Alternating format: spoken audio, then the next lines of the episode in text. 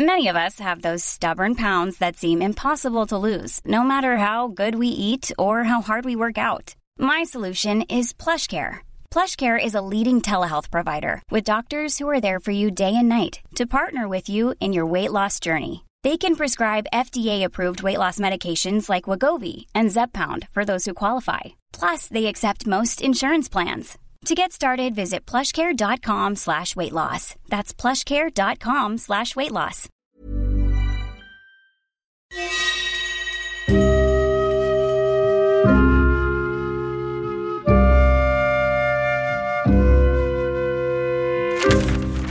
Série noire à la une.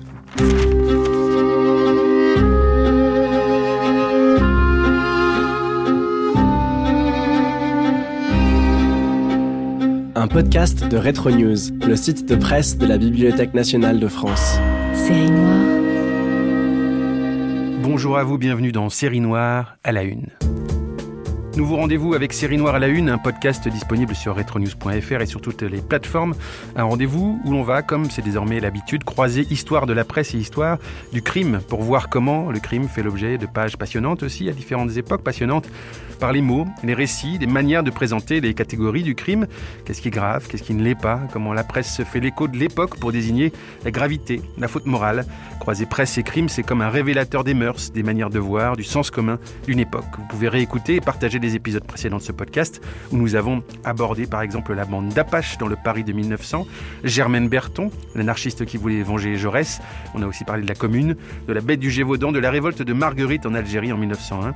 Et vous pouvez vous abonner pour ne rien manquer de la suite de la série. Aujourd'hui, retour à la toute fin du XVIIIe siècle, c'est la Révolution française. Nous allons parler des crimes de la terreur. Série noire à la une.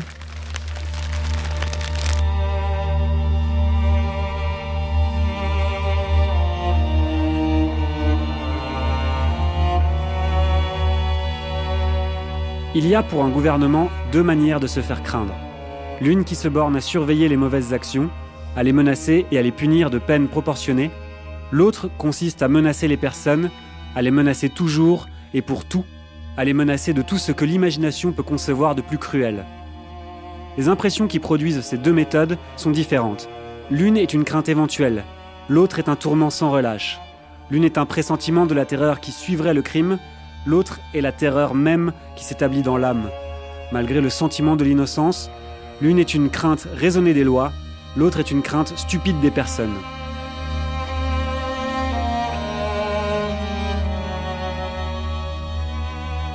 Les caractères de la terreur méritent d'être remarqués. Terreur veut dire tremblement. La terreur donc est un tremblement habituel, général, un tremblement extérieur qui affecte les fibres les plus cachées. C'est l'ébranlement de toutes les forces physiques, la commotion de toutes les facultés morales, le dérangement de toutes les idées, le renversement de toutes les affections. C'est une véritable désorganisation de l'âme humaine, qui, ne lui laissant que la faculté de souffrir, lui enlève dans ses mots et les douceurs de l'espérance et les ressources du désespoir. La terreur, étant une affection extrême, n'est plus susceptible ni de plus ni de moins. D'ailleurs, plus on rend la vie odieuse, plus il faut rendre la mort affreuse pour la faire craindre.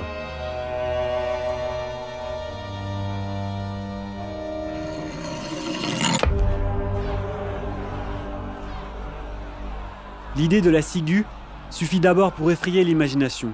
Ensuite, il faut, pour la frapper, joindre à l'image de la mort celle de l'effusion du sang. Ensuite, il faut environner la victime d'autres victimes et les faire tomber les unes devant les autres. Ensuite, il faut en étendre le nombre et faire voir à un homme la mort des 50 autres avant de la lui donner. Ensuite, assortir les victimes avec un art cruel, faire mourir un artiste vertueux avec une sangsue du peuple, un homme de bien avec le plus vil scélérat. Enfin, pousser le raffinement jusqu'à tuer le père après son enfant, l'époux après sa femme, le frère après sa sœur.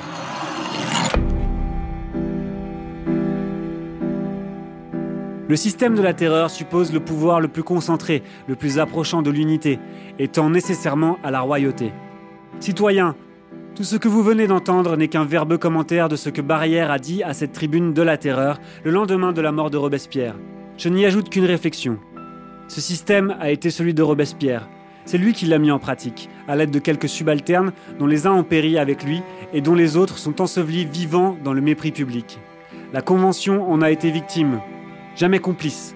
La nation charge Robespierre des crimes qui en ont été l'effet, puisqu'elle lui donne maintenant le nom de Robespierrisme. Les ressentiments publics et particuliers sont satisfaits par la punition de ce monstre. La clôture de la boucherie peut donc être définitive pour tous les partis.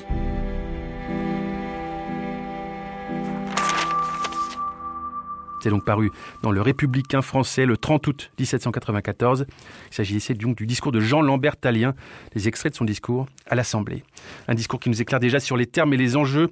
Nous nous allons parler avec nos trois invités. Jean-Clément Martin, professeur émérite à l'Université Paris 1, ancien directeur de l'Institut d'histoire de la Révolution française, auteur notamment de Robespierre, la fabrication d'un monstre chez Perrin en 2016, La Terreur, vérité et légende chez Perrin en 2017, Les échos de la terreur, vérité d'un mensonge d'État chez Belin en 2018 bonjour à vous. Merci d'être avec nous. Il y a aussi avec nous Suzanne Lévin, docteur en histoire moderne, chercheuse affiliée au laboratoire d'IPAC à l'Université de Versailles-Saint-Quentin. Bonjour à vous. Bonjour. Avec nous aussi Corinne Gomez-Le Chevanton. Vous êtes ingénieur d'études au CNRS Sorbonne Université. Avec vous, comme avec Suzanne Lévin, nous nous arrêterons notamment sur le procès Carrier et les noyades de Nantes. Bonjour à vous. Bonjour à vous tous.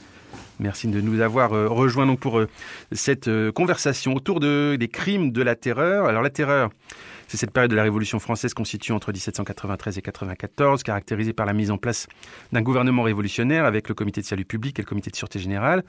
La terreur est euh, désignée parfois comme une tyrannie avec le rôle essentiel de Robespierre, parfois comme un moment de résistance aussi au mouvement contre-révolutionnaire. Et euh, le bilan humain de la terreur fait objet de controverses alors même que les crimes de la terreur, et je mets là des guillemets, dans la nature comme dans leur degré de violence, font l'objet de débats euh, historiographiques, le, crime de la, terreur, l'existence même de ces crimes, ont fait l'objet de construction, peut-être bien, par la presse, on va voir ça, cette presse pléthorique pendant la Révolution française qui était euh, un mode de circulation assez essentiel des idées pendant cette période. Ce sera un point de départ de notre conversation. Mais d'abord, à propos de la lecture qu'on a entendue à l'instant, qui était Jean Lambert Talien, avec les mots duquel on a démarré? Jean-Clément Martin, est-ce que vous pouvez nous éclairer un peu sur ce qui vient d'être euh, lu et dit. Oui, un jeune homme euh, absolument impressionnant par la rapidité de sa carrière, qui a été pendant quelques mois, quelques années, un des secrétaires de Talien, qui a joué un rôle important dans la commune, qui a certainement pris part aussi au massacre ou à l'organisation des massacres de septembre 1792 avant de devenir très jeune député malgré Robespierre, c'est un point important à la Convention, d'être envoyé comme représentant en mission notamment à Bordeaux, où à Bordeaux il se fait remarquer par les violences qu'il commet contre les opposants contre-révolutionnaires, et puis aussi, parce que c'est pas du tout une anecdote, par la liaison qu'il a avec la très jeune et très belle Teresa Cabarrus, que euh, Robespierre euh, certainement va faire envoyer en prison en, à la fin de l'été 1794. Et Teresa Cabarrus euh, risque la peine de mort. Talien, déjà opposé Robespierre, va profiter en quelque sorte de cette situation pour participer au complot qui abat Robespierre le 27 Thermidor, le, 9 Thermidor, pardon, le 27 juillet 1794. Et surtout, alors ce qui me semble important, parce que je crois qu'il faut mettre tout de suite les pieds dans le plat, c'est que euh, le discours de Talien, c'est un discours qui est pour moi un coup d'État. C'est-à-dire qu'il a participé aux violences, il les a organisées, il a été réprimé par Robespierre pour avoir commis ces violences, et voilà qu'un mois après l'exécution de Robespierre, il a le culot il n'y a pas d'autre mot, le culot de dire ce n'est pas moi, ce ne sont pas tous les gens qui étaient avec moi qui avons commis toutes ces atrocités, mais non, c'est Robespierre qui avait organisé ce que Talien euh, invente littéralement, ce système de terreur, en disant, eh bien tout ça, ce sont des crimes, et nous n'avons pas mis les mains dans le sang. Ce qui est quand même absolument hallucinant. Le résultat quand même, c'est que, un, il va rester au pouvoir, et que deux, vous venez de dire tranquillement que finalement la terreur avait existé de 1793 à 1794, qu'elle avait commis sans doute des crimes dont il fallait rendre compte aujourd'hui. Mais tout ça, c'est de l'invention. Et chapeau talien, bravo, on est déjà là dans la preuve que finalement l'assassin revient sur les lieux du crime et par-dessus le marché les enjolive. Ah, non seulement il les enjolive, mais vous dites qu'il invente, en fait il crée ce qu'on appelle aujourd'hui du storytelling, en quelque sorte il crée un...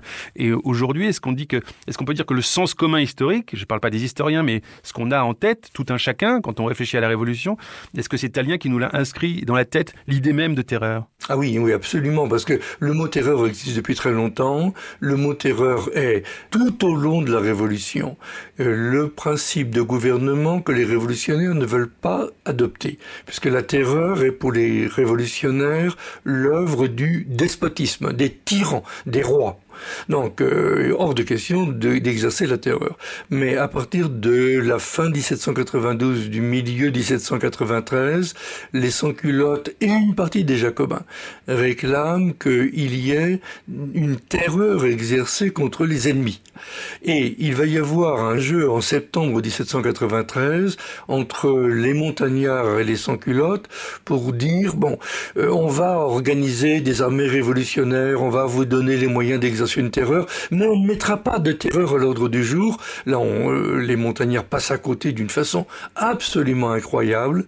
Et pour faire bref, euh, il va y avoir des oppositions systématiques à tout système de terreur à plusieurs reprises jusqu'à la veille de son exécution. Robespierre dira qu'il ne veut pas de système de terreur. Et alors c'est vrai que en février 1794, il aura tenu un discours très compliqué Hein. bon, mais qui dit en gros que l'exercice de la terreur fait partie des privilèges de ceux qui sont capables d'organiser la vie politique. C'est ce qu'il appellera le despotisme de la liberté. Dit autrement, j'ai le droit moi, avec la Convention, de contrôler la violence et je vous interdis à vous tous de l'exercer librement. Dit autrement, il canalise la violence. Mais en, attendant, il refuse effectivement système de terreur. Et tout ça renvoyé à euh, l'inventeur, puisque quand Robespierre est mis à mort, il est mis à mort pour avoir tué les sans-culottes, Hébert, et pour avoir mis à mort les indulgents, Danton, et donc d'un seul coup, tout ce qui vient d'arriver est incompréhensible pour les gens. Personne n'arrive à comprendre qu'il y ait eu tous ces coups d'État successifs, toutes ces éliminations de gens qui étaient puissants un jour et dénoncés comme contre-révolutionnaires le lendemain. C'est totalement incompréhensible. Donc on va dire que Robespierre est l'inventeur, le profiteur de cette terreur, qu'il a commis tout un tas de crimes, au passage inventés, hein, mais d'un seul coup, reconnaissons à Talien qu'il donne une compréhension de ces événements qui étaient incompréhensibles et que ça arrange tout le monde parce que ceux qui avaient participé à la chose disent c'est pas moi. Bon, ceux qui avaient suivi sans rien comprendre disent ah enfin on comprend. Et eh ben voilà, il y a une explication. La terreur a dévoré ses enfants et la terreur devient l'expression de la liberté qu'il faut contrôler. Vous aurez compris que je cite Hegel, tout simplement la phénoménologie de l'esprit. Les crimes d'un seul coup servent à la philosophie générale sur laquelle nous vivons toujours. Mm, on comprend que Talien offre une lecture euh, avec cette invention dont vous parlez, mais il offre une lecture, une manière de, comprendre. Suzanne Lévin, quel serait le, rôle, puisque là on est, là pour parler des crimes euh, réels ou construits, mais aussi de la presse. Et comment la presse de l'époque, la presse de la Révolution, c'est plédorique, c'est foisonnant, ce sont parfois des, de simples feuilles, tenues parfois par une seule personne, parfois évidemment c'est plus important que ça, mais et ce sont des choses qui sont plus ou moins éphémères, il faut le dire aussi. Comment la presse relaie ou pas, ou se fait l'écho de cette ligne de front finalement qui se dessine à travers ce, récit clair et inventé de Talien Eh bien, euh, la presse a vraiment un rôle bah, très important euh, de, de, relais à ce moment-là. Si on remonte un, peu, euh, pour faire un peu euh, très rapidement l'histoire de la presse révolutionnaire, il y a dès 89 une, une véritable explosion.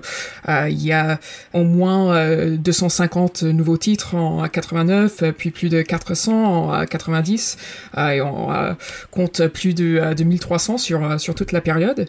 Et à ce moment-là, la censure royale existe toujours officiellement, mais elle n'arrive pas à, endiguer euh, les flots de nouveaux titres qui apparaissent et qui pour la plupart sont, sont éphémères, mais euh, il y en a aussi euh, qui survivent pendant plusieurs années.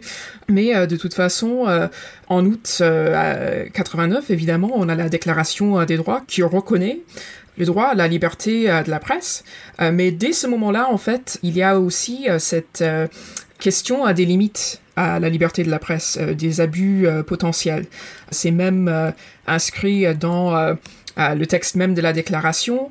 Tout citoyen peut donc parler, écrire, imprimer librement, sauf à répondre de l'abus de cette liberté dans les cas déterminés par la loi.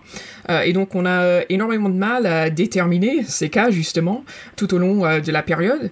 Et s'il n'y a jamais de réintroduction de la censure euh, euh, d'ancien régime, il n'y a jamais à aucun moment la censure préalable, c'est-à-dire euh, on n'a pas besoin de, de, demander la permission d'imprimer.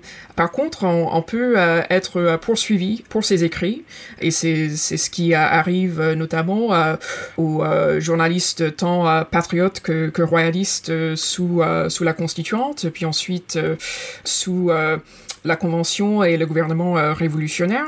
Il y a un certain nombre de, cas célèbres euh, des, journalistes qui sont euh, condamnés par le, tribunal révolutionnaire pas à proprement parler pour leurs écrits en tant que tels, mais disons que c'est une pièce à conviction versée dans le dossier pour prouver que ces journalistes seraient des conspirateurs. Donc, les exemples les plus célèbres, Hébert, Camille Desmoulins, ne sont pas que des journalistes, mais euh, évidemment, euh, c'est le rôle de journaliste qui, compte euh, énormément dans leur condamnation.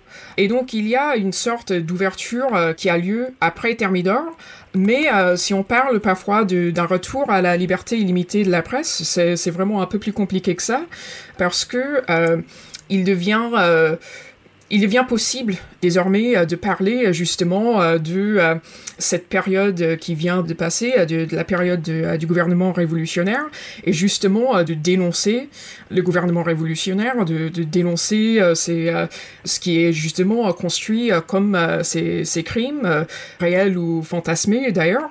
Mais en revanche, il y a pas tout de suite, mais à mesure que la, réaction euh, s'avance, et il y a aussi euh, un retour euh, un peu à contre les, journalistes qu'on accuse d'être du côté des terroristes. Donc l'exemple le, plus célèbre, ce serait Babeuf, qui est accusé d'outrage à la représentation nationale, justement par Talien. et donc il est arrêté et son, son journal, le Tribun du Peuple, est saisi par la police. Et donc on peut dire qu'il y a une, une libération certaine de la parole justement euh, contre le, gouvernement révolutionnaire, contre euh, toute cette période qu'on va appeler euh, la, terreur par la suite. Mais ça, ne veut pas dire qu'il y a vraiment un retour à une véritable liberté illimitée de la presse. Et il y, a, ces feuilles, ces pamphlets qui sont nombreux, qui ne sont pas à proprement parler des, journaux, mais sont des textes qui circulent. Est-ce qu'on peut dire, Corinne Gomez, que les pamphlets servent l'une ou l'autre partie Est-ce qu'il y a une lutte de communication, pour le dire de cette manière-là, de manière anachronique, à travers, à travers les pamphlets, à travers euh, des regards, où il y a des pamphlets qui sont des lieux aussi de des espaces où on se moque, où on s'adresse directement, où on voilà. Est-ce qu'on peut en parler comme ça de ces pamphlets comme euh, arme de communication? Alors oui, on peut en parler comme arme de communication, et puis euh, il faut aussi rappeler que dans la fin du discours de Talien, dont vous avez parlé tout à l'heure dans le Républicain français, hein, un des derniers paragraphes est sur la liberté laissée aux écrivains qui doivent être libres de pouvoir contester ceux qu'ils veulent, hein, puisque c'est un des moyens propres à lutter contre la tyrannie. Et ça, c'est très important. Et effectivement, on se rend compte assez rapidement quand on regarde tous ces pamphlets ou tous ces écrits qui sortent, que le lien entre ces députés, le groupe de Taliens et un certain nombre de pamphlétaires ou de libellistes est, assez évident. Hein. Et là, je pense en particulier à la queue de Robespierre, évidemment, hein, au pamphlet qui est publié le 9 Fructidor, hein, c'est-à-dire le 26 août 1794, qui atteste en fait le début de l'offensive pamphlétaire contre les Jacobins qui va rapidement se retourner contre Carrière. Alors je rappelle que euh, Latouche hein, est un journaliste qui est très lié au groupe de Tania, qui fut d'ailleurs un temps son secrétaire. Hein. Donc on peut dire que ce premier pamphlet euh, marque le début des hostilités, hein, j'allais dire. Alors il est suivi évidemment par d'autres journalistes dans la presse. Je pense euh, évidemment à Fréron dans l'orateur du peuple, qui dès le 25 Fructidor, c'est-à-dire le 11 septembre, lance finalement la campagne de dénonciation contre Carrier, dont pour l'instant on avait assez peu parlé. Alors pourquoi cette offensive pamphlétaire? Alors évidemment, il y a la survie des députés à la convention qui sont en place, mais il y a aussi la préparation, là, euh, début septembre, du fameux premier procès de Nantes, c'est-à-dire le procès des Nantais. Et c'est ça qui va exacerber euh, la production pamphlétaire et qui va faire se retourner finalement des accusations contre les jacobins en général, qui vont être plus ciblées contre le comité révolutionnaire de Nantes qui fera l'objet d'un deuxième procès, puis évidemment contre Carrier qui va devenir une, figure, j'allais dire, de bouc émissaire, qui va permettre de canaliser à la fois la production pamphlétaire, mais aussi de canaliser la responsabilité des violences ou des massacres qui ont eu lieu. Il va devenir à lui tout seul l'emblème de cette terreur provinciale. Et finalement, quelque part, le pendant de Robespierre. Parce que justement, sur le cas de Jean-Baptiste Carrier, donc, euh, pour euh, resituer, donc, il est en mission, euh, si je ne me trompe pas, sous l'égide de la Convention nationale dans l'Ouest. Il est envoyé pour contrer les révoltes vendéennes. Donc, ce procès, vous dites, hein, quand même, il y a eu des crimes. Il y a eu des, noyades de Nantes. Donc, en fait, pour la plupart euh, des 8000 euh, à 9000 personnes, c'est ce qu'on dit euh, hommes, femmes et enfants, majoritairement donc des Vendéens faits prisonniers, donc à, Nantes, qui ont été morts noyés ou fusillés ou morts du typhus, pour être très clair. Et effectivement, Jean-Baptiste Carrier fait office de bouc émissaire parce qu'il y a eu d'autres massacres de ce type, notamment Fouché, qui est futur ministre de la police de Napoléon, qui avait coordonné, lui, des massacres du côté de Lyon. Ça lui sert plutôt pas mal que on focalise l'attention sur Jean-Baptiste Carrier et sur ce qu'il a fait. Jean-Clément Martin, vous vouliez intervenir? Là, c'est un des points absolument essentiels de notre euh, rencontre d'aujourd'hui. C'est que ce qui se produit à partir de septembre-octobre 1794, c'est que tous les gens qui ont participé effectivement aux répressions à Bordeaux, à Lyon et à Marseille, nommément Barras, Stalin, Fouché, vont faire porter le chapeau, si je puis dire ça comme ça, à Robespierre d'abord, et puis ensuite ils vont chargé Carrier, qui est un personnage bizarre. Mais ce personnage se retrouve marginalisé dans la Convention, et il y a quelque chose qui est absolument hallucinant, c'est que euh, Babeuf, le futur Gracchus, mais qui s'appelle encore François Noël, dans l'automne 1794, a, a des comptes à régler avec Robespierre qui l'avait envoyé en prison, et il est à l'évidence payé par euh, Fouché pour produire un pamphlet. On parlait des pamphlets tout à l'heure, et là voilà un pamphlet absolument fondateur qui aujourd'hui encore est toujours lu, toujours cité pour dénoncer les crimes de la Convention dans l'Ouest. C'est Babeuf qui invente cette idée de populicide en Vendée, qui aurait été commandé par Robespierre et exécuté par Carrier. Alors quand on sait que c'est Robespierre qui a fait venir revenir Carrier euh, à Paris en, février 1794, qui, devait le faire guillotiner et que Carrier a participé au complot contre Robespierre, imaginez que Carrier et Robespierre sont de mèche, c'est idiot. Sauf que ça marche, voilà, et que ça marche toujours aujourd'hui, et qu'encore aujourd'hui, on estime que le populicide a été inventé par le couple Robespierre-Carrier et je cite quand même le titre d'une émission de télévision récente, Robespierre, le bourreau de la Vendée. Donc là, on a affaire à quelque chose qui est absolument essentiel. Et on comprend qu'ensuite le, malheureux Babeuf se soit rendu compte qu'il a été un peu instrumentalisé. Bon, et il va en mourir. Mais je voudrais aussi insister sur le fait que non seulement on est dans la presse, mais on est bien dans des écrits et on est dans un moment où le roman noir, le mélodrame, le roman gothique, toutes les atrocités possibles commises sur des malheureuses victimes, de préférence des jeunes filles, c'est la mode de l'époque et qu'on comprend bien que tout ça trouve un écho absolument considérable dans l'opinion. Ce n'est pas seulement de la politique, c'est vraiment de la culture collective populaire. Et nous en vivons toujours. Extrait euh, des Annales patriotiques et littéraires de France, du 6 Frimaire en 3, 26 novembre 1793, qui relate la séance de la Convention nationale du 3 euh, Frimaire en 3, dernière intervention de Jean-Baptiste Carrier avant le vote sur sa mise en accusation. C'est donc lui qui parle. C'est ici qu'on m'a insulté, au sein de l'Assemblée. Je me plains de ne pouvoir faire entendre ici ma voix. On ne m'a pas entendu toutes les fois qu'on a murmuré, et l'on a murmuré toutes les fois que j'ai parlé. La postérité saura qu'il fut fait dans le temps à Nantes une proclamation pour inviter les citoyens à venir déclarer quels étaient les auteurs des atrocités commises dans cette commune et que toutes les déclarations ont accusé le comité révolutionnaire sans qu'un seul individu m'ait nommé. Les Nantais n'ont vociféré contre moi que depuis le journal infâme de Fréron. Il a répandu contre moi toutes sortes de pamphlets parce que j'ai provoqué son expulsion des Jacobins et celle de Talien. Oui, citoyens, ma persécution a commencé avec ce journal qui a calomnié les meilleurs patriotes.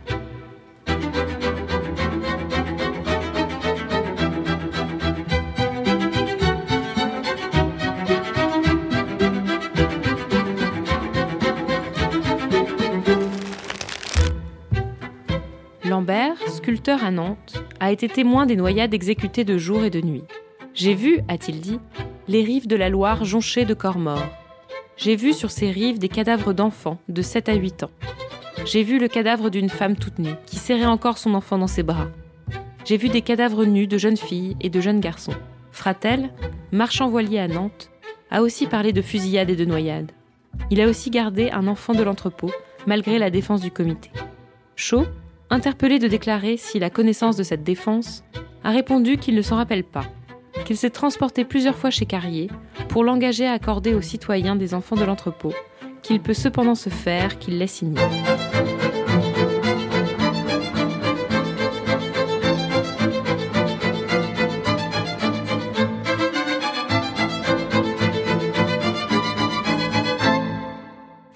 Donc ça, c'est issu du Mercure universel 9 novembre 1794. On sent, entre l'une déclaration et, celle-ci, des incertitudes, de la fébrilité. Qui dit vrai Où est la vérité Comment on s'en sort de ça quand on est historien, justement, Corinne Gomez? Alors, ce qui est très compliqué dans le cas des dénonciations contre Carrier ou dans le cas des, témoignages sur les noyades à Nantes, c'est qu'il faut quand même rappeler que, en gros, ces noyades ont lieu durant l'hiver 93-94 et que finalement, ce sont les procès et les enquêtes au moment du procès des Nantais, puis du procès du comité révolutionnaire de Nantes auquel sera adjoint Carrier, que les témoignages sont relevés. Donc, c'est une année plus tard. Et c'est aussi évidemment après Thermidor, évidemment après la création ou l'invention par Talien du système de la terreur, hein, de cette espèce de fiction. Mais attention, fiction, ça ne veut pas forcément dire fictif. Donc en fait, on va à Nantes, on se rend compte qu'il y a à la fois une enquête à Nantes et à la fois une enquête à Paris. On a 240 témoins qui vont être au procès du comité révolutionnaire de Nantes des témoins qui sont à la fois des gens qui ont pu participer aux faits à Nantes, mais aussi beaucoup de témoins qui ont entendu dire ou qui ont ou parce que leur voisin leur a dit ou qui savent que. Enfin, voilà, beaucoup de témoignages euh, indirects. Par contre, ce qui est vrai, c'est qu'il y a un certain nombre de noyades. Alors, j'aurais tendance à dire quatre en particulier qui sont attestés par plusieurs témoins. Après, le reste, c'est beaucoup plus flou, c'est beaucoup plus de oui-dire, on va dire. Alors, effectivement, sur la question des noyades, on estime que ça peut être de 4 à 6 si on recoupe plusieurs témoignages. On peut et aussi écouter Philippe de Trangely, l'ancien accusateur public du tribunal criminel et révolutionnaire de Nantes, qui fait partie du premier procès puisqu'il est accusé avec les Nantais en septembre 94 de fédéralisme, qui lui estime à 23 le nombre des noyades. Donc, en gros, pendant la période septembre 1793, on va dire février 94. Alors, quelle est la réalité de tout ça? À vrai dire, bah, je crois que personne ne sait aujourd'hui. On peut en attester quelques-unes. On peut attester un certain nombre de pratiques. Bon, alors évidemment, tout le monde pensera au mariage républicain, au fait d'attacher ensemble un jeune homme et une jeune fille nue et puis de les noyer ensemble. On peut aussi penser au mariage civique dont on parle assez peu, c'est-à-dire que le bateau s'ouvre et les gens vont se noyer et les membres du comité révolutionnaire leur donnent des coups de sabre sur la tête. Ça, ça s'appelle un mariage civique. Hein. Certes, ces pratiques ont sans doute existé, à mon avis, de façon marginale. Euh, elles sont d'ailleurs pas reprises systématiquement dans les dépositions au procès, mais tout ça, ça a contribué à la fabrique d'un contre-imaginaire, on va dire, ou, d'un imaginaire de la terreur qui est effectivement largement euh, propagé par la presse. Hein, et par les pamphlets. Propagé par la presse et les pamphlets, mais dans le sens inverse, est-ce que le procès Carrier aurait eu lieu sans la presse? Non. D'accord. je crois que la réponse était assez claire. Non, je crois qu'on en a vraiment fait un fil conducteur quand on parle de la presse et des pamphlets à partir du premier procès des Nantais, donc la préparation fin août, début septembre 1794. Carrier, c'est finalement la réponse à la question, puisqu'on a pu Robespierre sous la main, puisqu'on l'a guillotiné en juillet, en fait, Carrier, ça va être la réponse pour un certain nombre de députés qui ont eux-mêmes des choses à cacher et qui veulent surtout pas qu'on les mette sur le devant de la scène. Suzanne Lévin, vous pouvez nous parler de Prieur de la Marne, qui en quelque sorte a pris la suite de Jean-Baptiste Carrier, qui était euh, représentant en mission montagnard et ancien membre du Grand Comité de Salut Public, qui est d'abord encensé et ensuite accusé de terreur à son tour y a des endroits où il ne faut pas aller hein, à une certaine époque. Hein. Prieur de la Marne, c'est euh, euh, justement celui qui va remplacer euh, Carrier à Nantes. il est déjà sur les lieux dans, l'Ouest depuis octobre 93. Lui, il est membre du, comité de salut public, même si on, peut dire qu'au fil du temps, il a, tendance à, être plutôt un, représentant ordinaire, puisqu'il n'a pas pu participer aux délibérations du, du comité. Mais en tout cas, ce qui est intéressant, c'est que bah, lui aussi, il a participé à la, répression de la Vendée. Il a, fait nommer des, commissions euh, militaires euh, qui euh, avaient pour vocation de, juger les rebelles pris les, armes à la main. Mais après, bah, il, a, il a quitté les lieux. Il a été envoyé dans le Morbihan pour organiser le gouvernement révolutionnaire, épurer les administrations, etc. Et, donc, il n'est pas sur les lieux au moment des noyades, au moment de la plupart des, des massacres. D'ailleurs, son bilan sur euh, euh, la Vendée, c'est un peu, compliqué parce que euh, avec ça, il a aussi signé un arrêté à un certain moment pour dire que voilà, toute personne, homme, femme ou enfant, qui traverserait la Loire sans armes sera regardée comme un réfugié mais en même temps euh, traité en suspect parce que, comme il écrit avec ses, collègues, il est à présumer que le plus grand nombre de ces malheureux ont participé directement ou indirectement à la révolte. Politiquement, à ce moment-là, il n'est pas possible de euh, préconiser euh, l'amnistie, mais il y a quand même cette façon de, faire un peu, si on, peut dire comme ça, une amnistie individuelle des anciens Vendéens qui aimeraient quand même rejoindre la, la, République en quelque sorte.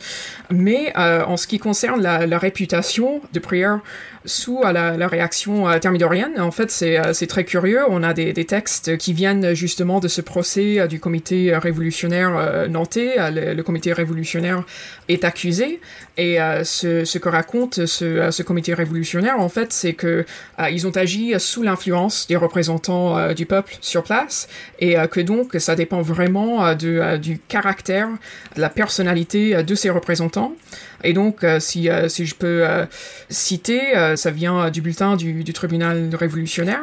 Ils disent, nous pouvons donc avancer avec vérité en résumant notre conduite sous les différents représentants du peuple envoyés en mission dans le département de la Loire inférieure, que nous nous sommes comportés avec sagesse et fermeté sous prière de la Marne, qu'ensuite on nous a vus inflexibles et révolutionnaires avec euh, Hans et euh, Franck Castel, enfin ultra-révolutionnaires jusqu'aux excès condamnables, nous l'avouons, sous la verge de fer du redoutable Carrier.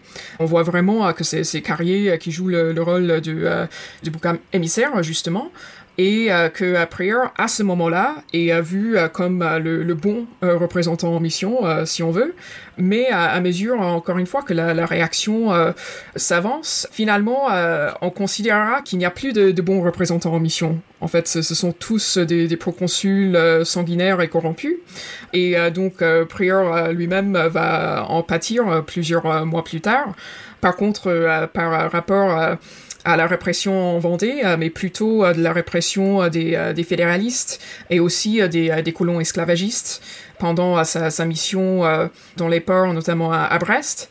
Et donc, euh, à, un certain moment, il y a un journal qui a paru après euh, Thermidor et qui s'appelle voyons, l'ami des, des, principes, ou Annales républicaine de Brest, qui justement va accusé Prieur d'avoir continué la terreur après le 9 Thermidor, comme si euh, il aurait dû être évident à tout le monde dès ce moment euh, que euh, voilà la terreur c'est fini, c'est une rupture qui aurait dû être être évidente, alors qu'à l'époque, pas du tout. Sur cette histoire de, limite, justement, tout d'un coup, au 9 Thermidor, évidemment, on comprend après coup que c'est encore une fois l'idée de la construction euh, d'une date qui tombe et ça contribue évidemment à, à, cette, image, à cette imagerie même de la terreur comme d'une période avec un début et une fin précise à une date comme ça, comme une date butoir. Et justement, sur cette question de la, postérité de la terreur et de son imagerie, je voudrais lire un, extrait de la pièce de Victorien Sardou, Thermidor. On fait un saut d'un siècle. C'est paru dans Le Gaulois le 27 juillet 1894 qu'on retrouve évidemment aussi sur retronews.fr.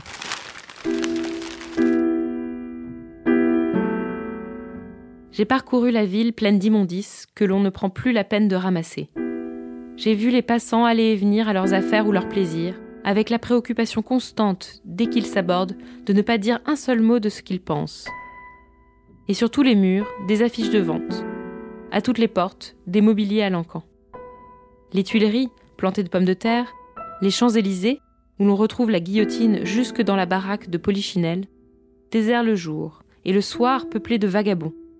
Le palais royal, encombré de filles demi-nues, dont quelques-unes pourraient encore jouer à la poupée, et partout des mendiants, des enragés, déguisés en galériens avec leurs cheveux gras, leurs bonnets rouges, leurs carmagnols et leurs gourdins. Dès la tombée du jour, les boutiques fermées, les places vides. Pas une voiture. Les théâtres seuls peuplés de spectateurs inquiets, cherchant à s'étourdir sur les soucis du lendemain.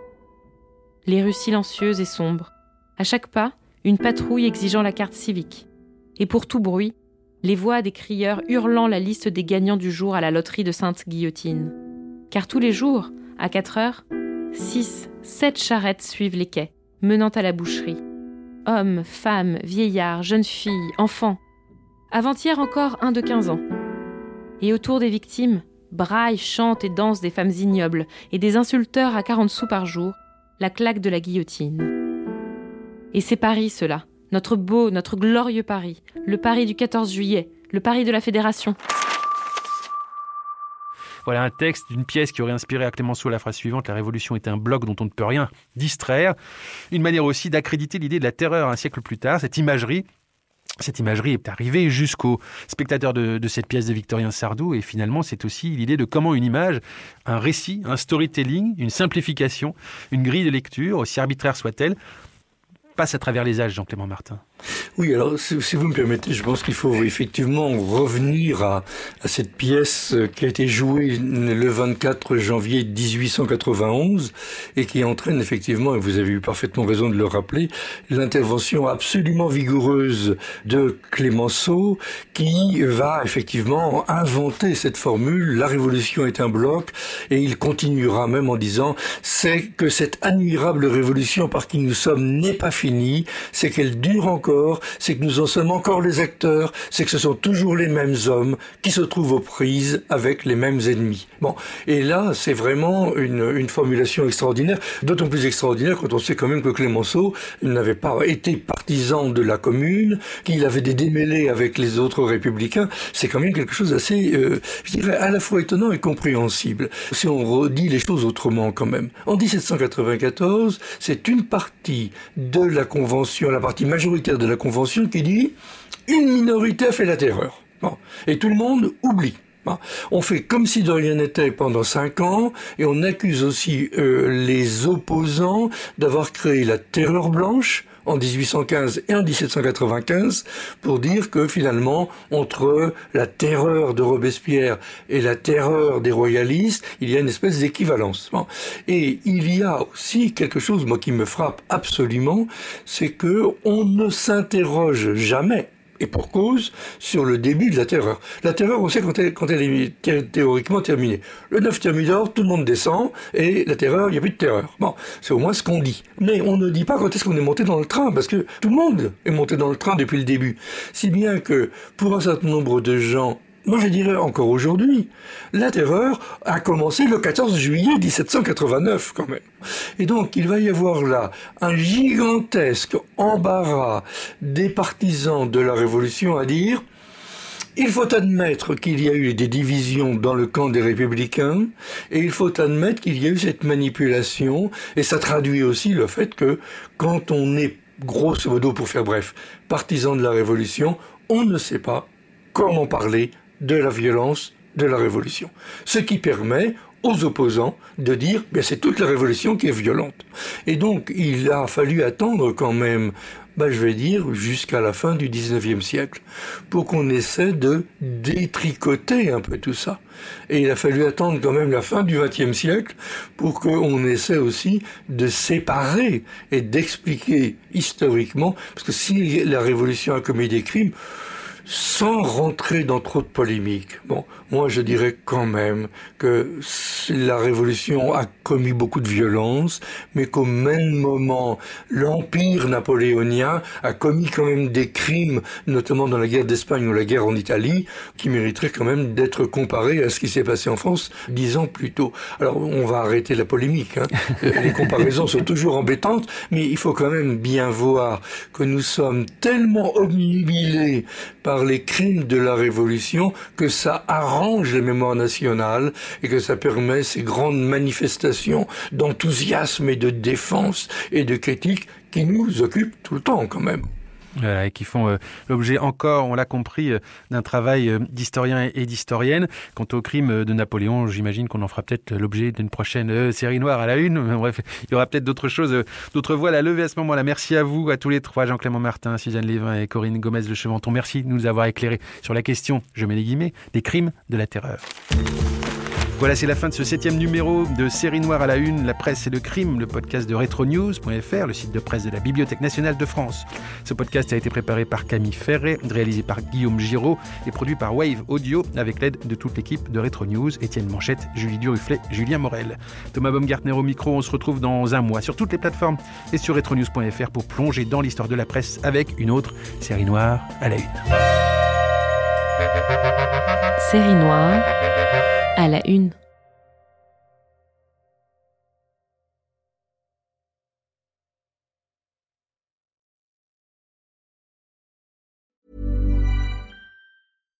Hi, I'm Daniel, founder of Pretty Litter. Cats and cat owners deserve better than any old-fashioned litter. That's why I teamed up with scientists and veterinarians to create Pretty Litter.